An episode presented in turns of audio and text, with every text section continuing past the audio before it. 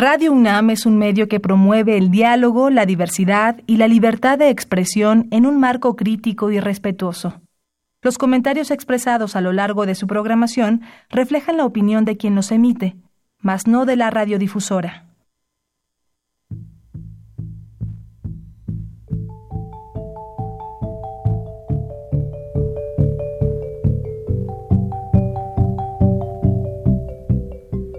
Radio Universidad Nacional y la Facultad de Economía presentan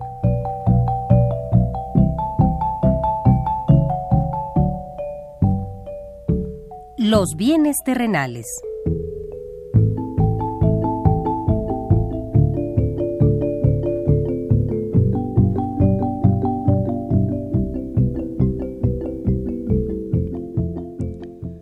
Bienvenidos a este espacio radiofónico de la Facultad de Economía de la UNAM.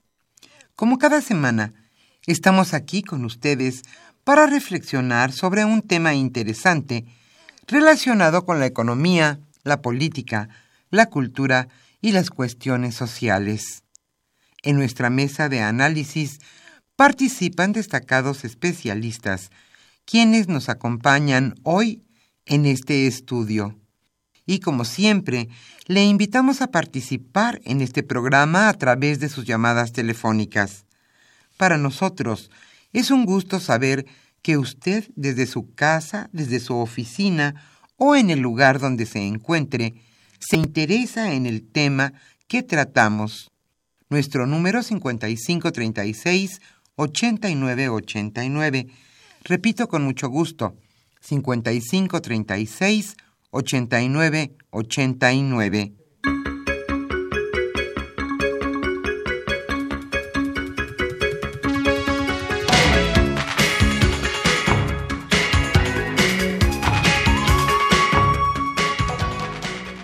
Es un gusto estar nuevamente con ustedes en este su programa Los bienes terrenales. Hoy hablaremos de un tema muy sensible para todos Hoy hablaremos sobre inflación y nivel de vida. ¿Qué tan ciertos son los datos que nos presentan sobre la inflación en nuestro país? ¿Realmente corresponden a nuestra realidad cotidiana?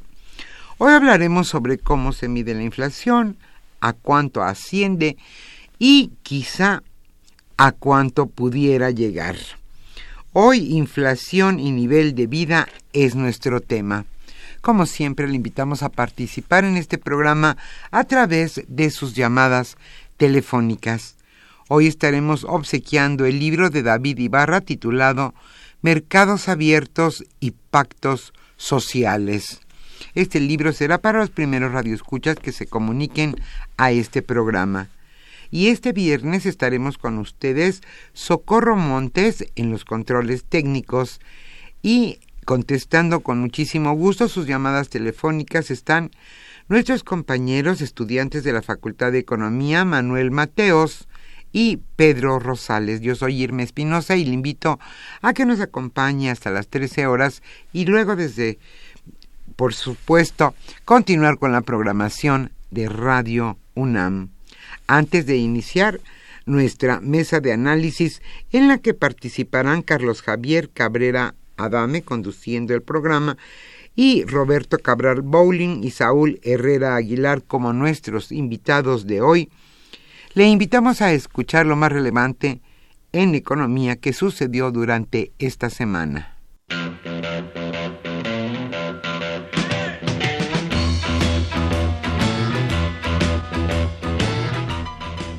La economía durante la semana.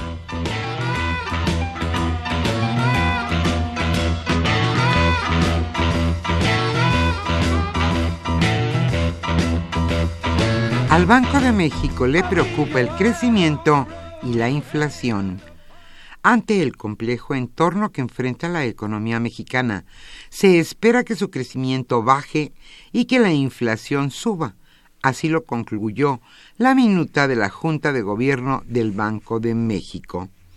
En esta minuta se menciona que las expectativas de inflación general para el cierre de 2018 se ajustaron de 4 a 4.25% de junio a julio, mientras que las correspondientes al cierre del año 2019 se mantuvieron alrededor de 3.60%.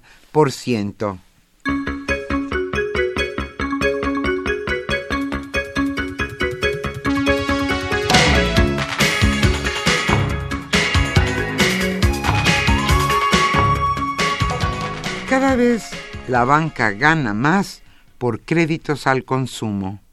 Los bancos obtuvieron 1.731 millones por intereses de créditos al consumo en el año 2017, lo que representó un aumento real de 52.8% respecto a 2012.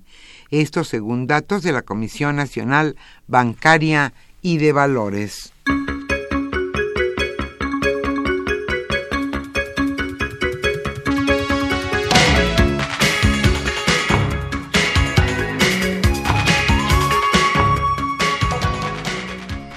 Los socios del Tratado de Libre Comercio de América del Norte deben de ser flexibles.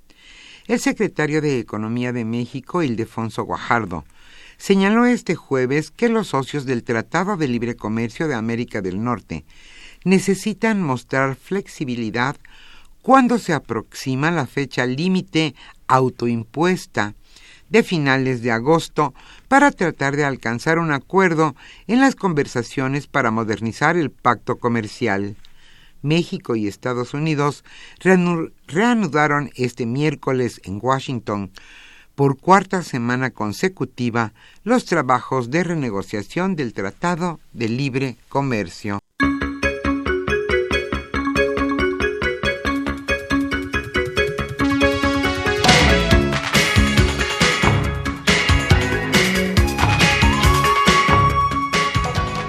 Foro Económico Mundial dice que no hay que apostarle al petróleo. Confiar demasiado en el petróleo como motor de la economía, lo cual implica hacer grandes inversiones en exploración, extracción y refinación, puede ser una mala apuesta. Esto lo señaló el Foro Económico Mundial. También señaló que en los últimos años hay una tendencia en las economías en desarrollo y emergentes de apostar al desarrollo del petróleo y el gas para hacer crecer su actual producción. Sin embargo, las tendencias de políticas climáticas, como las energéticas, sugieren que el periodo en el cual las industrias de la extracción serán rentables ya tiene una fecha de caducidad.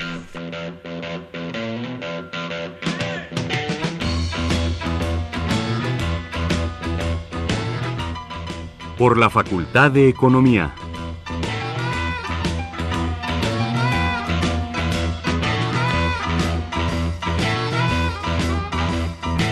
Hoy queremos hacerle una cordial invitación al reconocimiento a la vida y obra del maestro Antonio Gasol.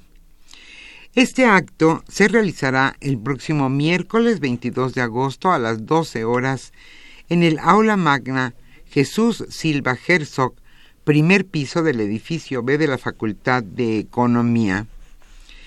Este reconocimiento al maestro y querido, querido profesor de la Facultad de Economía, Antonio Gasol, le decíamos que se realizará el próximo miércoles. Como usted sabe, Antonio Gasol ha sido profesor de la Facultad de Economía durante muchas décadas es querido por todos y además es un destacado economista que fue también presidente del Colegio Nacional de Economistas en una etapa crítica. A él, a Antonio Gasol, se le rinde este homenaje y, e invitamos a quienes fueron sus alumnos, sus compañeros o sus amigos. Repetimos, este homenaje se realizará en el aula magna Jesús Silva Herzog ubicada en el primer piso del edificio B de la Facultad de Economía, el próximo miércoles 22 de agosto a las 12 horas. Queda usted cordialmente invitado.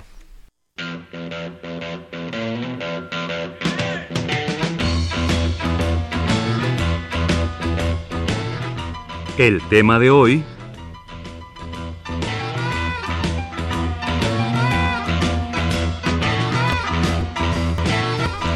Como señalamos al inicio de este programa, hoy hablaremos sobre inflación y nivel de vida.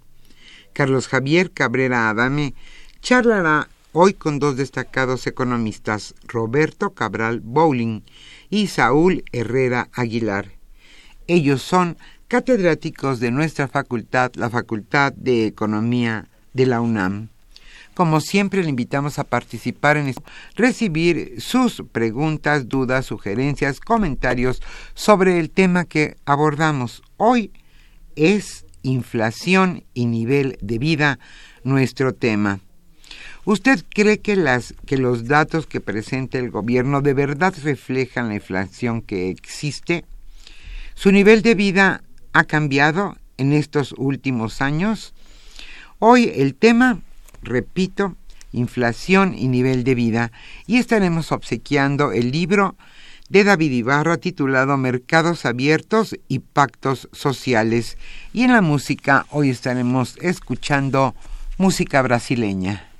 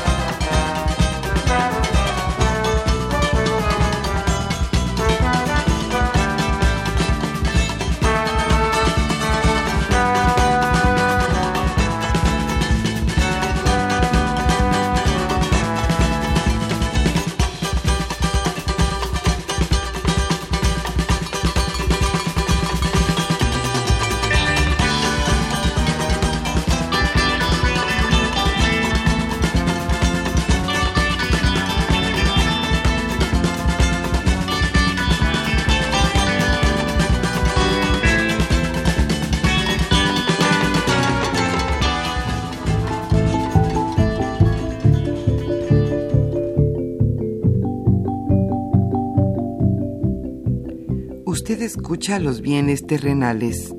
Nos interesa conocer su opinión. Le invitamos a comunicarse a este programa al teléfono 5536 89 89.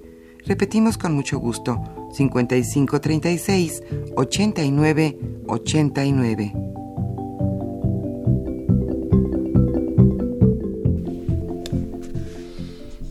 Muy buenas tardes, estimados amigos de los bienes terrenales. Bienvenidos a una emisión más de este programa que con mucho gusto lleva a ustedes la Facultad de Economía y Radio Universidad Nacional Autónoma de México. Como ya se señaló en la introducción a este programa, se encuentran hoy eh, con nosotros eh, el maestro Saúl eh, Aguilar, Herrera Aguilar, perdón, Saúl, te estoy cambiando, y el maestro Roberto Cabral Baulín, ambos profesores de nuestra Facultad de Economía. El tema, eh, pues vamos a, comentar, que vamos a comentar esta mañana, que vamos a analizar, a revisar, es el de la inflación en México. Recientemente eh, se, presentó eh, por parte del Instituto Nacional de Estadística y Geografía el reporte de, sobre la inflación correspondiente al mes de julio de este 2018. Y lo queremos vincular, como está eh, señalado en el tema, en el título del, de esta mesa, con el nivel de vida. Porque, naturalmente, el incremento de los precios tiene un impacto en la población. Eh, no tiene el impacto devastador que tuvo en algunos años, en los años, en los años 80, cuando pues prácticamente pues cada semana había que que tener precauciones, había que eh, adquirir algunos bienes porque se advertía que al siguiente lunes todo estaría mucho más caro y esto ocasionó pues un deterioro del nivel de vida y, toda aquella crisis que conocemos de 1982, 80, en los años 80 que inició en 82. Hoy no es el caso, pero sí tenemos dos años, el año 2017 y lo que va de este año, en donde los niveles son verdaderamente altos y esto ha tenido un impacto importante en el, nivel de vida de vastos sectores de la población en, nuestro país. Ya un poco más adelante tendremos oportunidad de señalar dónde específicamente se está teniendo un impacto eh, pues severo en, en, la posibilidad de adquirir una cierta, una cierta una gran cantidad de satisfactores para, eh, como dije ya, sectores muy amplios de la población mexicana. Pues, sin más, iniciamos. Muy bienvenidos una vez más a, invitados asiduos, participantes de nuestro programa. Todos participamos de él. Aquí estamos. Y Saúl, eh, si nos quisieras presentar un panorama general de este informe que recientemente presentó INEGI. Sí, gracias, maestro Cabrera. Bueno, aquí lo importante para considerar el perfil de todos nuestros escuchas es eh, definir este concepto que nos ocupa el día de hoy, que es la inflación. Entonces, este, si uno abre cualquier manual de economía o busca la definición en diccionario, la inflación se define como ese incremento generalizado en el nivel de precios. Y bueno, esto pues puede ser eh, causa eh, de ciertos elementos que pueden tener relación con los costos, por ejemplo, o bien con la misma demanda de productos frente a una oferta fija. Entonces, esos, digamos, son eh, los elementos interesantes que hay que analizar porque al encontrar o al comprender este qué es lo que está propiciando el proceso de inflación, bueno, pues entendemos parte de este cómo va a evolucionar dicho proceso, ¿no?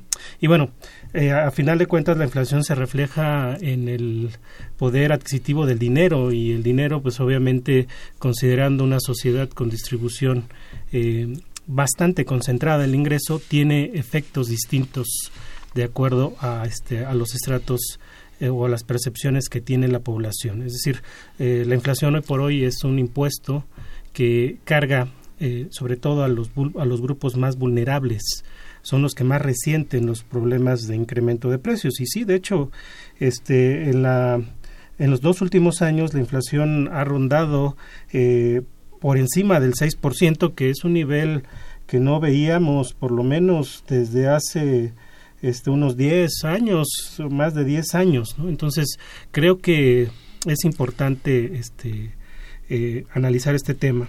Y bueno, también otra cosa que debemos tomar en cuenta es cómo se mide en nuestro país la inflación. La inflación se mide este, por un índice que es el Índice Nacional de Precios del Consumidor y este índice concentra 283 productos eh, genéricos que se están eh, revisando cada 15 días en diferentes puestos de venta, ya sea en mercados públicos o en supermercados y este no tiene una distribución homogénea en el tipo de productos, es decir, este tiene una ponderación más cargada a ciertos productos de consumo básico, ¿no? Entonces, esas son las consideraciones que hay que tomar, ¿no? Y bueno, también recordar que este en este año el Instituto Nacional de Estadística y Geografía, el INEGI, va a este, revisar precisamente la forma en que se mide la inflación, actualizando el año base que de referencia para los precios de estos productos. Entonces va a ampliar la canasta de productos de los 283 productos a 299. Entonces va en esta digamos en esta actualización esperemos que, que exista un buen reflejo de lo que está pasando con los precios en el país muchas gracias, eh, Saúl. Roberto, si nos quisieras hacer favor de presentarnos una visión sobre esos temas que estamos comentando, inflación, su impacto en el nivel de vida de la población. Cómo no, este Javier, muchísimas gracias por la invitación y por supuesto no solamente a la Facultad de Economía, sino a Radio UNAM por siempre esta excelente oportunidad de dialogar con el auditorio sobre los temas fundamentales de la economía mexicana, en este caso el tema de la inflación. Ya comentó algunos eh, eh, puntos de partida importantes Saúl con respecto al concepto y cómo se mide. Agregaría yo solamente que hay dos conceptos claves ahí en el tema de la famosa inflación subyacente y la no subyacente. Eh, para nuestros radioescuchas, que no tienen por qué ser especialistas en el tema, ni mucho menos, eh, se habla que hay normal, digámoslo así, de crecimiento de los precios porque dependen de ciclos productivos, fundamentalmente los productos agropecuarios primarios que obviamente en la época de verano hay una oferta creciente por los cultivos y en las épocas de invierno pues decrece la oferta de estos productos vegetales sobre todo y por lo tanto pues si hay poca oferta pues los precios tienden a presionar a crecer en esos ciclos. Pero en la época de abundancia pues bajan los precios. Entonces son precios digamos eh, cíclicos también sucede mucho con los precios de los hidrocarburos que son muy volátiles, porque dependen sobre todo de mercados internacionales y de miles de factores que no es momento comentarlos. De tal manera que entonces lo que hace el INEGI, antes lo hacía el Banco de México, ahora lo hace el INEGI, es calcula dos tipos de inflación. La inflación subyacente es la inflación que realmente está eh, eh, eh, funcionando, por decirlo de alguna manera, todo el tiempo, quitándole aquellos productos cuyo ciclo normal tiende a aumentar precios en ciertos meses del año y luego a bajar en otros meses. Entonces, la inflación generalizada incluye esos bienes que, que son fluctuantes, la inflación subyacente no los incluye. Primer dato. Segundo dato relevante es que, de acuerdo con el último reporte del Instituto Nacional de Estadística y Geografía, el crecimiento de los precios eh, del último año, comparado el mes de junio contra el mes de junio del año anterior, el crecimiento de los precios anda casi por el 5%, un poquito abajo, 4.8%, 4.6%, dependiendo de algunas variables. Llama la atención, eh, tal y como lo, dijo Javier Cabrera al inicio de este programa, que es un fenómeno eh, que llama la atención porque en el pasado México había logrado ya eh, a finales de los años 90 del siglo pasado, finales del siglo pasado, y buena parte de la primera década de este siglo, digamos de esta manera, controlar la inflación y tener inflaciones que no llegaban ni siquiera al 2.5%. Con la crisis eh, de las eh, famosas hipotecas sucias de los Estados Unidos del 2008-2009, volvieron a subir los precios internacionales, hubo un impacto inflacional en México, pero volvió a rápidamente, rápidamente a regresar a sus niveles de 2-2.5. Pero a partir de principios del año pasado empezó a haber un crecimiento muy acelerado de los precios que llegó casi hasta el 8% a principios del año pasado y se responsabilizó básicamente al famoso gasolinazo. Pero el incremento de los precios de gasolina es de una sola vez, de, de esa magnitud, claro, varía, han variado y han seguido creciendo lentamente, pero el gasolinazo ya no fue la única explicación para por qué ya llevamos tanto tiempo desde principios del año pasado hasta la fecha, con crecimientos de precios muy por encima de los objetivos de política monetaria del Banco de México, que es mantener la inflación en el rango de 2.5-3% y no más. Y hoy estamos, ya estuvimos casi en el 8% en un mes de este año y estamos ahora casi en el 5%, 4 puntos y tantos por ciento. La razón es que hay muchas variables externas también que influyen en esto. Tiene que ver el tipo de cambio, tiene que ver las variaciones de los precios internacionales del petróleo, tiene que ver eh, los cambios en la tasa de interés de la Reserva de los Estados Unidos, que es, como se dicen los economistas, la tasa de referencia para México, que tiene que tomarse en cuenta, y tiene que ver sobre todo también con el comportamiento pues de la economía internacional que tiene varias incertidumbres y su impacto en la economía mexicana. Eh, termino esta primera intervención señalando la incertidumbre que ha generado en México el Tratado de Libre Comercio, ¿cuál es su futuro? Por la política norteamericana tan conservadora y yo lo diría abiertamente reaccionaria del señor Donald Trump, por los eh, eh, cambios en la tasa de interés de los Estados Unidos, que no justifican totalmente nuestras tasas de interés porque no es tanto lo que ha subido la Fed sus tasas de interés, pero en México han subido muchísimo más. Obviamente las variaciones de tipo de cambio las modificaciones en el comercio exterior y por supuesto los, los impactos internos de algunos productos como el de las gasolinas y otros, pero no, no solo eso explican, es digamos un conjunto de variables que explican por qué hoy tenemos una inflación muy eh, doble, el doble de lo que es la meta del Banco de México, del 2, 2, 3%, estamos al doble de la meta del Banco de México. Si les parece bien, eh, Saúl, eh, si regresamos a algunos aspectos concretos de la estructura de la inflación, de los precios, como se nos han, como, se han presentado en este informe, y retornamos eh, a un análisis más general, más amplio. Y del impacto. Y, del impacto que tiene, por supuesto, en la sociedad mexicana. ¿Sí? Sí, claro. Adelante. Bueno, este, eh, ya lo, mencionaba el profesor Roberto sobre estos este, elementos que explican este crecimiento de precios y de la labor que ha este, llevado a cabo el Banco de México, eh, mucho por la experiencia del, de los ochentas y esa este, necesidad de pues eliminar este, los factores que pueden ser manejables eh, y que pueden incidir sobre los precios, particularmente los elementos de incertidumbre, ¿no?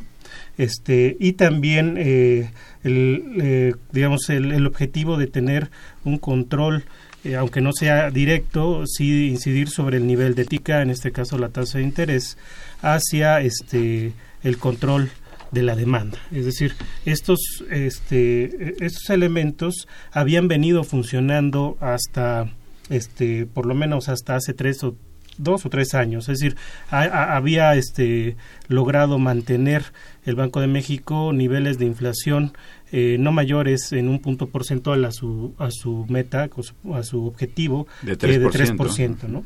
Sin embargo, este, hay este, cuestiones que, que hay que reflexionar sobre la efectividad de la política, es decir, qué tanto, por ejemplo, el manejo del tipo de cambio o este o tratar de este equilibrar o contener la demanda este tiene una eh, un, una, es un efecto este claro sobre sobre la disminución o sobre este el estancamiento de ciertos precios. Yo creo que eh, se apostó demasiado en cierta forma a este al manejo de, anclas nominales. Ya habíamos tenido experiencias este no muy buenas con, con, el manejo de anclas nominales. Voy a explicar esto de ancla nominal. ¿Qué significa, por favor que se, utiliza eh, cierto este indicador o cierta este, herramienta, en este caso el tipo de cambio, para poder contener la presión inflacionaria que proviene, por ejemplo, de los bienes comercializables o de lo que estamos importando. Y entonces, este, eh, este, digamos, el manejo del tipo de cambio puede eh, tener un límite cuando hay presiones adicionales, por ejemplo, las presiones financieras que vienen por la revisión de la política monetaria en Estados Unidos, que hacen eh, difícil mantener un tipo de cambio bajo. Entonces, el tipo de cambio ha, tenido una tendencia constante, por lo menos desde 2014, a incrementarse.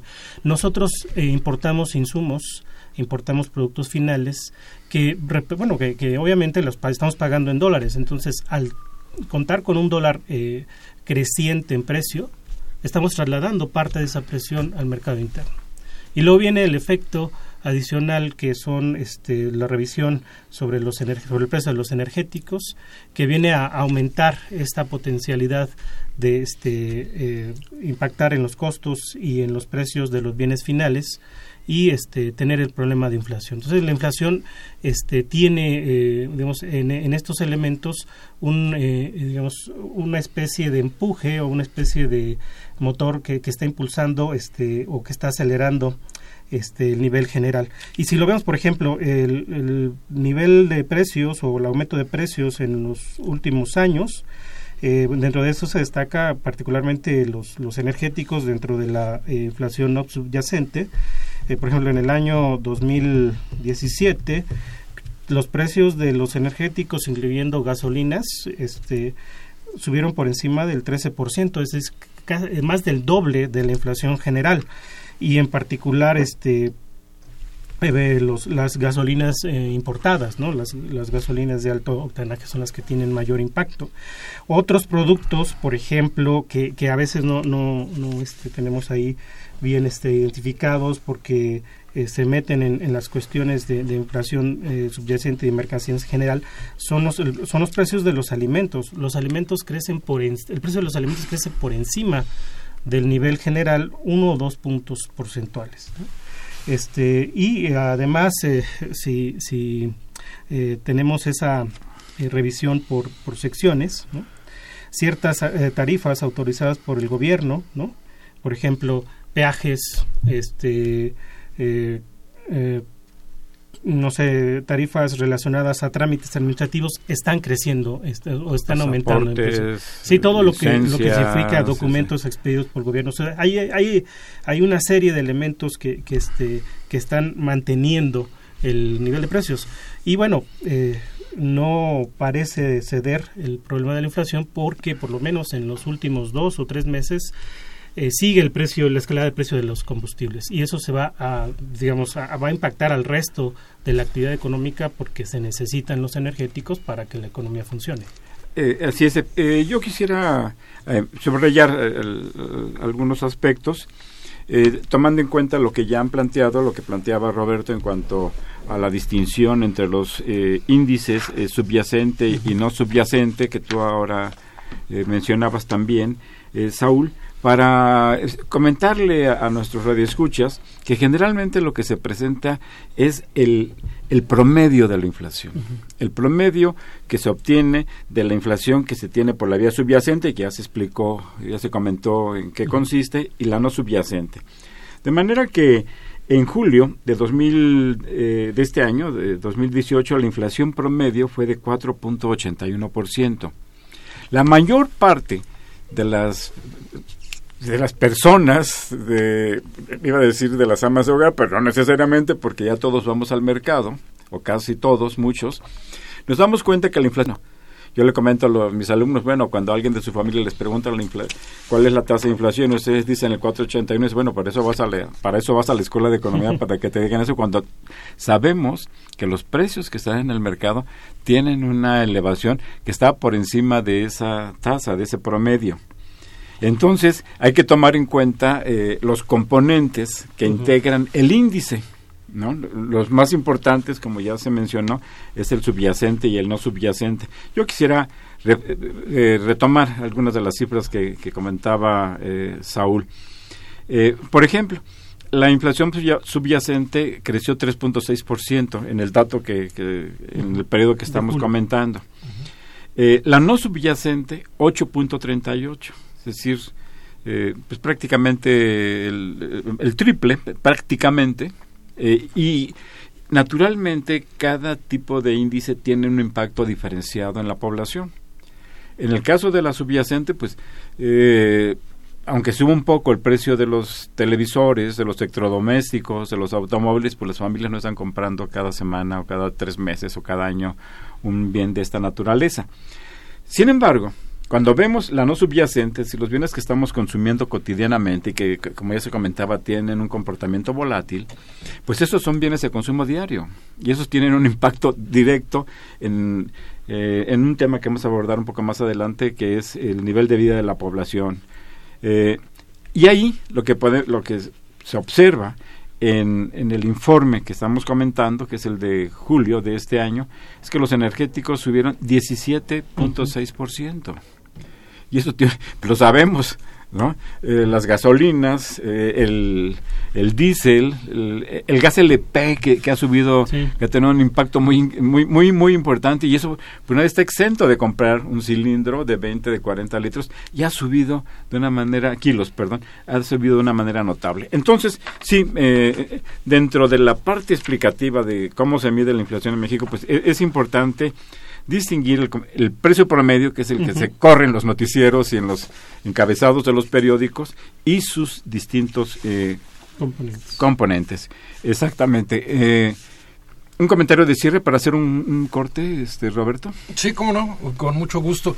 Eh, desde luego que un crecimiento promedio de precios es un indicador para cierto análisis económico pero efectivamente el impacto de la variación de precios de los distintos productos no tiene un efecto por igual en la sociedad, de ninguna manera.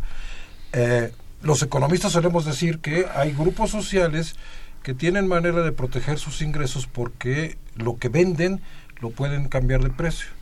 Pero hay gente que no lo puede hacer. Los trabajadores no aumentan sus salarios todos los días. Ese se lo traigamos, claro. Exacto. Claro. Pero las amas de casa que enfrentan eso, que tampoco es negativo, sin embargo, si yo soy un empresario y puedo modificar el precio de lo que vendo para protegerme de la inflación, pues la inflación no me afecta.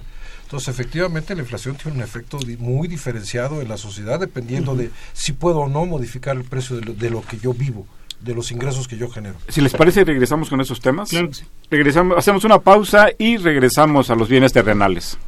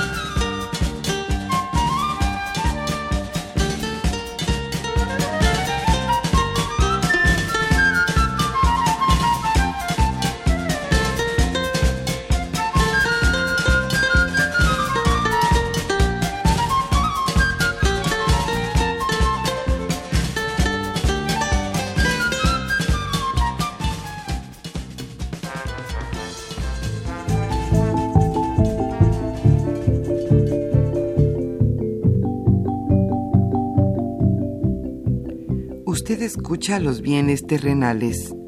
Nos interesa conocer su opinión. Le invitamos a comunicarse a este programa al teléfono 5536 89 89.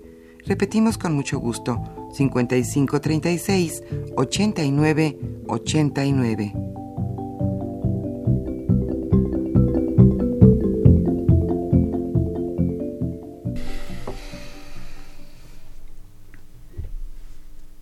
Se encuentran con nosotros en esta mesa de análisis sobre la inflación y nivel de vida eh, Roberto Cabral Bowling y Saúl Herrera Aguilar y su servidor Carlos Javier Cabrera Adame.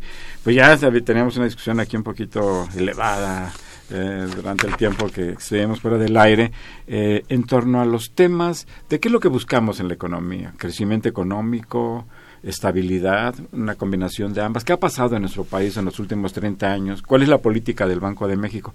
Si les parece, abordamos estos, eh, estos temas. Sí, por supuesto. Para mí el objetivo primario de cualquier política económica es el bienestar de la población. Es mejorar el bienestar, no es el crecimiento. el crecimiento es una vía para eh, lograr el mejorar las condiciones de vida de la población. Y por supuesto, si tienes eh, eh, una política cuyo objetivo final es el bienestar de la población, entre otras cosas tienes que pensar, uno, en la distribución del ingreso, en la generación de empleos y en el acceso a bienes y servicios y oportunidades de mejora de la gente. Uno de los grandes problemas que comentamos efectivamente durante el receso es eh, el gran problema que ha tenido México durante, pues, ¿qué será? Ya 30 o 35 años de insuficiente crecimiento económico y una política monetaria que se ha concentrado más en la estabilidad que en procurar el crecimiento económico. Y este es un tema de debate permanente entre los economistas y sobre todo entre las instituciones monetarias, básicamente el Banco de México, en donde, por ejemplo, eh, la, el equivalente del Banco de México en los Estados Unidos, que es la Reserva Federal, tiene una política que debe cubrir ambas variables, crecimiento económico y estabilidad monetaria. En cambio, en México, el marco jurídico solamente ordena al Banco de México en combatir la inflación. No tiene ninguna obligación de contribuir al crecimiento económico. Y esto lo hemos declarado, lo hemos eh, eh, demandado muchos economistas, y no solamente economistas, por supuesto, de que el Banco de México debe ser también un instrumento del crecimiento económico. Termino este primer comentario con lo siguiente.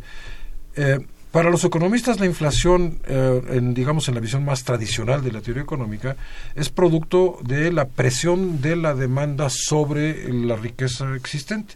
Si hay exceso de demanda frente a una oferta, pero que hay una presión de demanda significa que hay crecimiento económico y entonces en nuestra época, cuando yo empecé a estudiar economía, la inflación era producto de un crecimiento acelerado. Hoy en día tenemos un crecimiento muy lento y también inflación. Entonces aquí hay un fenómeno muy distinto al que tradicionalmente vemos los economistas. Y el fenómeno se llama inestabilidad internacional, que ya comentamos, el tipo de cambio, tasa de interés norteamericana, precios de los hidrocarburos, dependencia de México de los hidrocarburos, con un componente que no hemos comentado que yo agregaría es hay un buen grado de especulación en México en los movimientos de capitales que generan presiones inflacionarias. Y termino diciendo a qué me refiero. No es casual que antes de las elecciones, la incertidumbre del resultado de las elecciones trajese presiones cambiarias y el precio del peso, eh, del dólar llegó a estar hasta 21 o 22 pesos por dólar. Se resuelven bien las elecciones, hay un resultado transparente, la gente queda tranquila, la sociedad queda tranquila y regresa nuevamente el tipo de cambio a 18.5, casi 19. Allí hay un, un efecto estrictamente especulativo en el impacto interno del tipo de cambio sobre los precios. Saúl. Sí, este, un poco retomando lo que plantea el profesor Roberto, es esta cuestión de la este de, de cómo controlar o, cuáles son los mecanismos que el bueno en este caso el Banco de México tiene para poder este mantener ese mandato algo acerca de, de la eh, forma en que se utilizan eh, por ejemplo este el tipo de cambio para eh, atenuar la, transferencia de precios eh, de los bienes importados a la inflación eh, interna. Pero también la, la, otra cuestión es este que la forma en que está este aplicando las decisiones de política, por ejemplo, aumentando la tasa de interés, pues pareciera que está fuera del escenario de la, de la situación de la población en general, porque lo que está haciendo es eh, conteniendo el crecimiento está conteniendo la demanda en una etapa donde la población no tiene las mejores condiciones de bienestar, es decir, puede resultar todavía más, este, digamos, eh, eh, más afectada la población por la misma idea de controlar la inflación. Y bueno, este, la, la el incremento en la tasa de interés, por ejemplo, hace tres años la tasa de interés base estaba por ahí del 3.7% y hoy tenemos tasas de interés que rondan los el 8%. Eso, pues, lo que está afectando es a todo el proceso de tanto de, de, este financiamiento por la cuestión del crédito y la producción y también está afectando a los esquemas de consumo cuando consideramos que el crédito es parte del consumo. Entonces, este contener la demanda no necesariamente este, puede ser una política acertada para el control de la inflación, porque lo que está pasando es que en ese control de demanda, los que no pueden intercambiar sus, eh, digamos, sus recursos de dinero en efectivo a activos financieros están perdiendo. ¿Y quienes no pueden? Las personas cuyo ingreso está prácticamente basado en el salario. La gran mayoría. La gran mayoría de, la, población, mexicana. Sí, considerando, por ejemplo, si, si tomamos estas eh, cuestiones sobre, sobre este, el manejo de la política monetaria y la relación con el bienestar, eh, y, tomando las bases que tiene el Coneval para medir la población que está por debajo del ingreso para garantizar bienestar, en 2008 solamente el 49% de la población bueno, más bien el 49% de la población estaba por eh, debajo del nivel de bienestar. Eh, para el 2016 ya era el 50.6% y seguramente para el 2008 esto va a aumentar. Es decir, los efectos que tiene el control o la estabilidad, ¿sí? Están afectando al bienestar de la población por este tipo de, este, de decisiones. Y bueno, pues vamos a, tener que eh, reflexionar sobre el por qué este, la inflación afecta eh, de manera diferente a las personas que tienen altos ingresos de las que tienen bajos ingresos. Roberto, ¿quieres apuntar algo? Sí, un elemento para que veamos, uh, insistiendo en las paradojas de la política económica en este país que son verdaderamente impresionantes. Eh, Coneval tiene un cálculo de cuál es la canasta básica para el mínimo de bienestar y el costo de esa canasta básica. Bueno, el salario mínimo está por debajo de esa canasta básica, en el, digamos, sea la, de las paradojas. El concepto básico de salario mínimo es el mínimo para sobrevivir, por decirlo de alguna manera. Bueno, pero el salario mínimo fijado por el gobierno está por debajo del mínimo que el propio gobierno, a través de Coneval, reconoce como el ingreso básico para tener una vida decorosa. Entonces sí hay una, eh, eh, digamos, una suerte de, de contradicción absoluta entre la, eh, como ya lo dijo Saúl con toda claridad, entre las prioridades de la estabilidad económica y la falta de una política de largo plazo para crecimiento y bienestar de la población. Así es, efectivamente, el costo de la, de la canasta alimentaria se encuentra por encima del el nivel en, que está ubicado el salario mínimo. Pero aquí es donde introducimos el, en, el, en nuestro análisis la variable inflación. Mientras la inflación aumente, pues más alta va a ser el, va a ser el costo de la canasta alimentaria. Y como decíamos, bueno, ese es la canasta alimentaria y no alimentaria de, bienes y servicios básicos. Eh, y como decimos, si lo que más está aumentando son los bienes y servicios básicos, así como los alimentos, pues el aumento del costo de la canasta alimentaria y no alimentaria, pues se va a distanciar aún más del salario mínimo. Entonces, eh, tenemos aquí un problema. Eh, ¿Qué hacemos con el salario? Puede aumentar, puede haber un aumento de los precios por los factores ya señalados, el tipo de cambio, eh, y también por los precios que se están introduciendo en los energéticos, pero si los salarios no aumentan, bueno, ahí es donde está el problema. Ah, voy a lo siguiente, el Banco de México está obsesionado y desarrolla todo su conjunto de, instrumentos para mantener una, inflación baja. A pesar de ello, no lo consigue. Por otra parte, si el salario aumentara, eh, podríamos convivir, se podría, podría ser compatible un cierto nivel de inflación, no tan bajo como la que está establecida en las metas de inflación, que es de 3%, pero con un nivel salarial más elevado que quizá pudiera ser una combinación virtuosa que permitiera crecimiento económico y permitiera un mayor eh, bienestar para la población. ¿Quieres hacer una Este, observación, sí, Roberto? eh, eh, totalmente de acuerdo con lo que está señalando, pero aquí el problema, como yo lo veo, es de la siguiente manera. El gran problema de la política económica en México, de concentrarse en la estabilidad, es que no hay una vinculación entre la política de corto plazo y una política hacia el futuro. Yo estoy de acuerdo que en el corto plazo es importante controlar la inflación, no puedes descuidarla. Y también es cierto que de alguna manera cierto nivel salarial de aumentos pues va a tener impactos inflacionarios. Entonces tienes que tener cuidado en esas variables y en el corto plazo modularlas para mantener el control.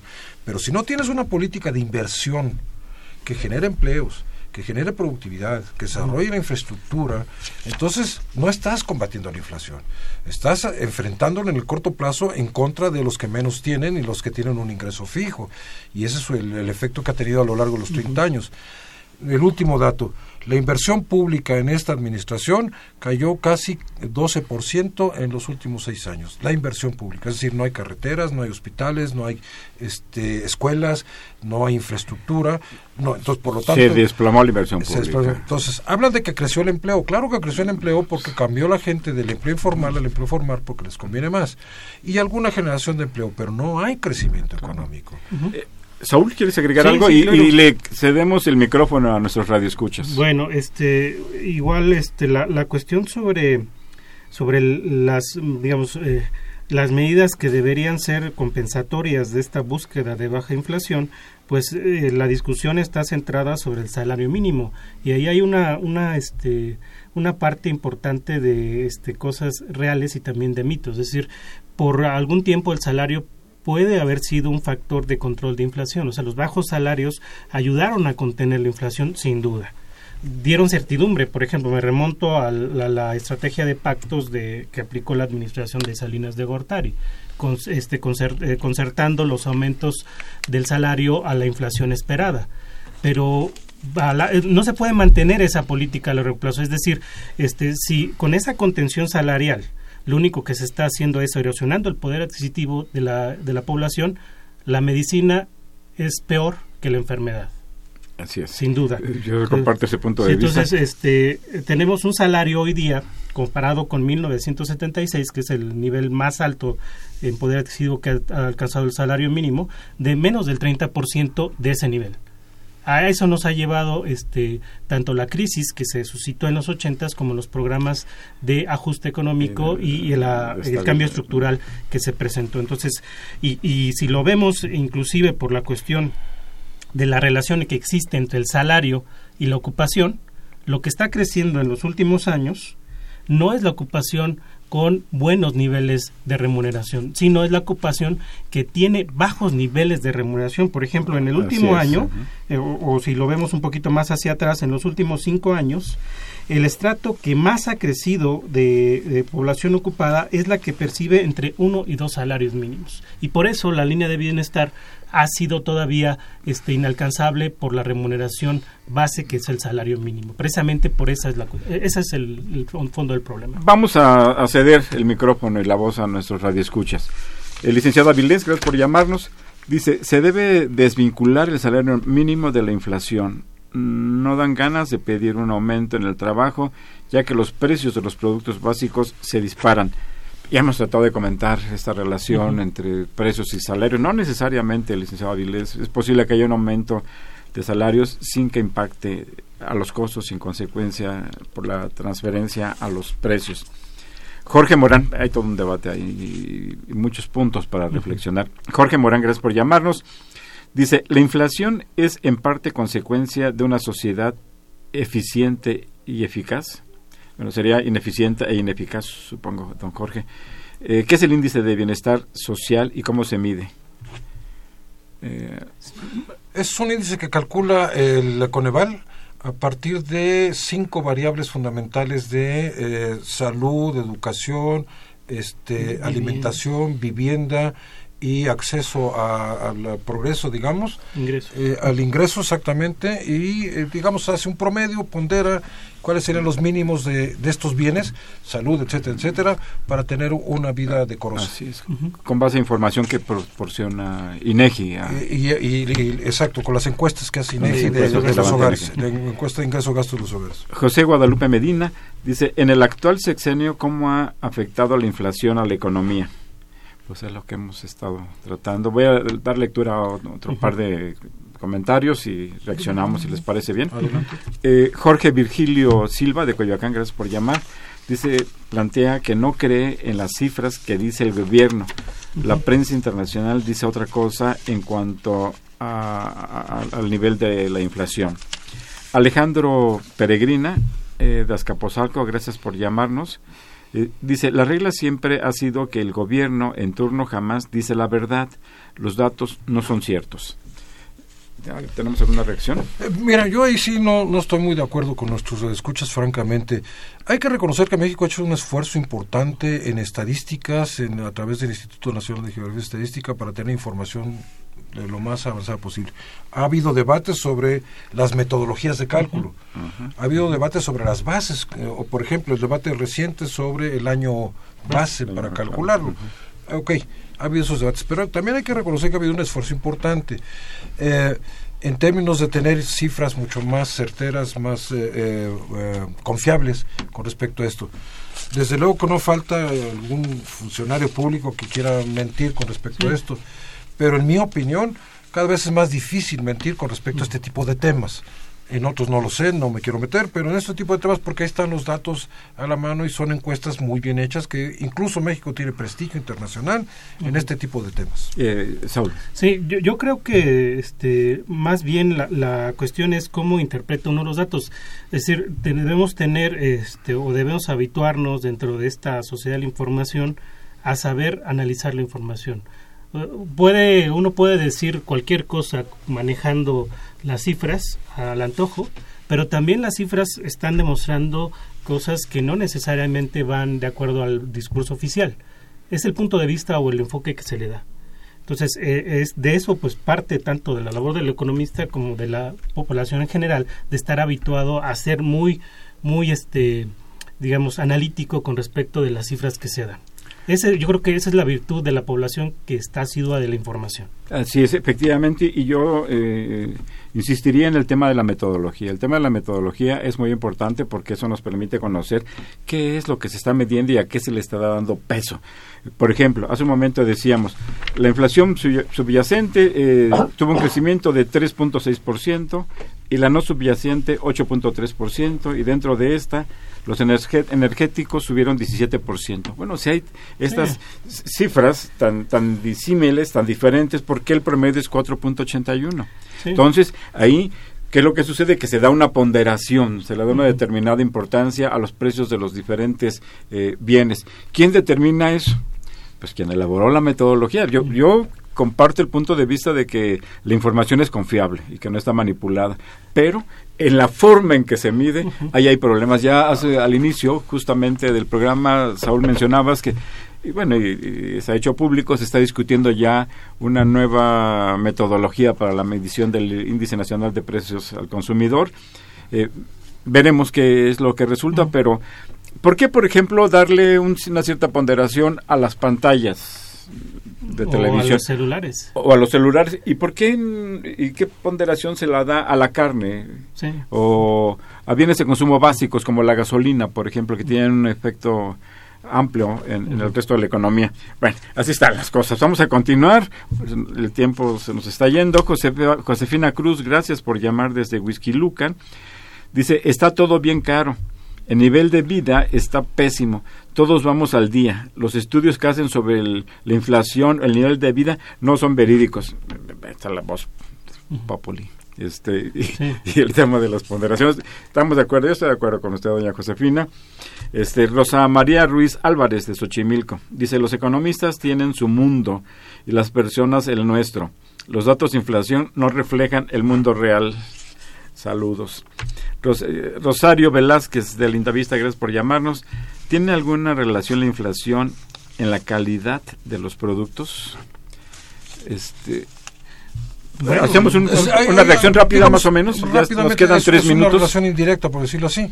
También las empresas tienden a deteriorar la calidad de sus productos y a invertir menos en tecnología, en progreso, en cuidado del producto en estas condiciones que de alguna manera afecta el consumo de, la gente, sí, claro, ¿no? Deteriora el nivel de vida, claro que sí. Sí, yo, quería enfocarme en esta cuestión de lo que manifiestan las personas, de, que no perciben que la inflación esté por esos niveles, sino que va por más. Y de hecho, este, pues uno hace una revisión constante de, los elementos que, conforman la, este, la, medición de la inflación. Por ejemplo, es mucha la diferencia entre lo que significa la inflación para las personas que perciben hasta un, un salario mínimo de las que perciben perciben más de seis salarios mínimos. Las personas que perciben bajos salarios van a percibir o van a tener una idea de mayor inflación.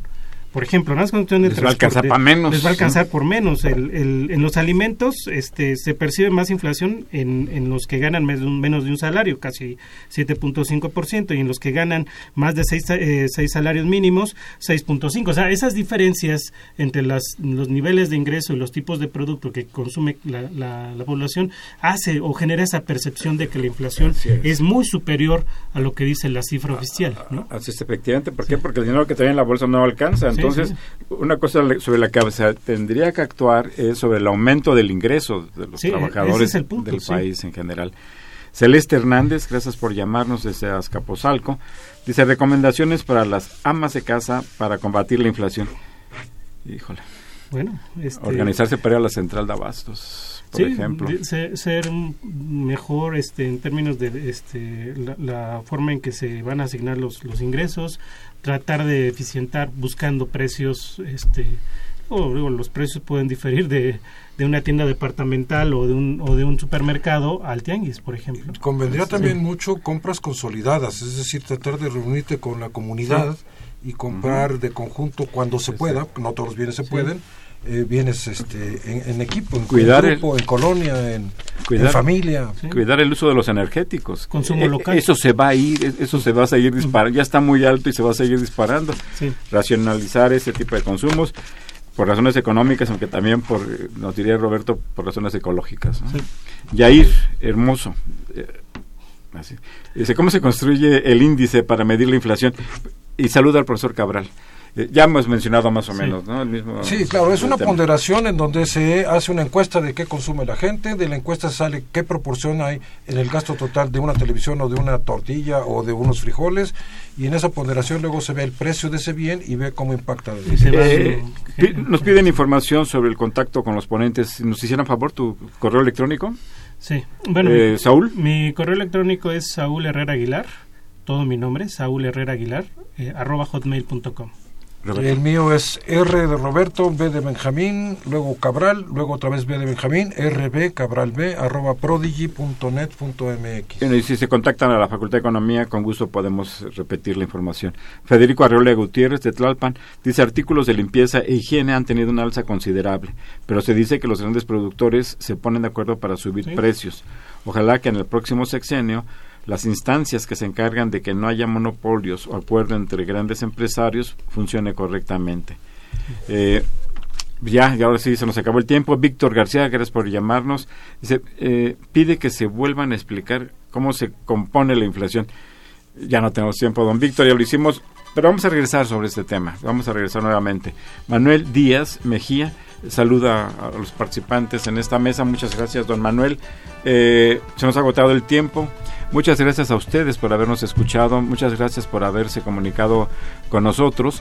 Les recuerdo que Los Bienes Terrenales es un programa de la Facultad de Economía y de Radio Universidad Nacional Autónoma, de México. Muchas gracias. Gracias, a Javier. Gracias, gracias.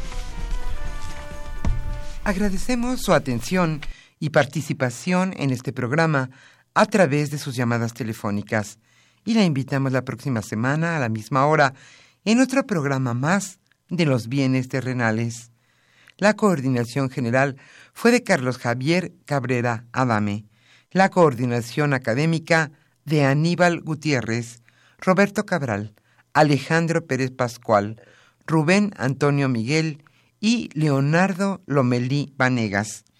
En los controles técnicos, nuestro compañero Humberto Sánchez Castrejón y en la voz y producción su amiga Irma Espinosa, quien se despide de ustedes y le desea un agradable fin de semana.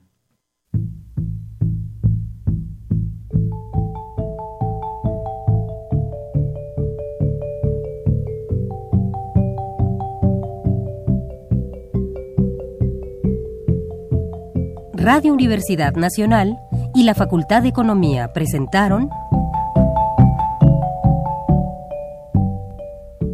Los bienes terrenales.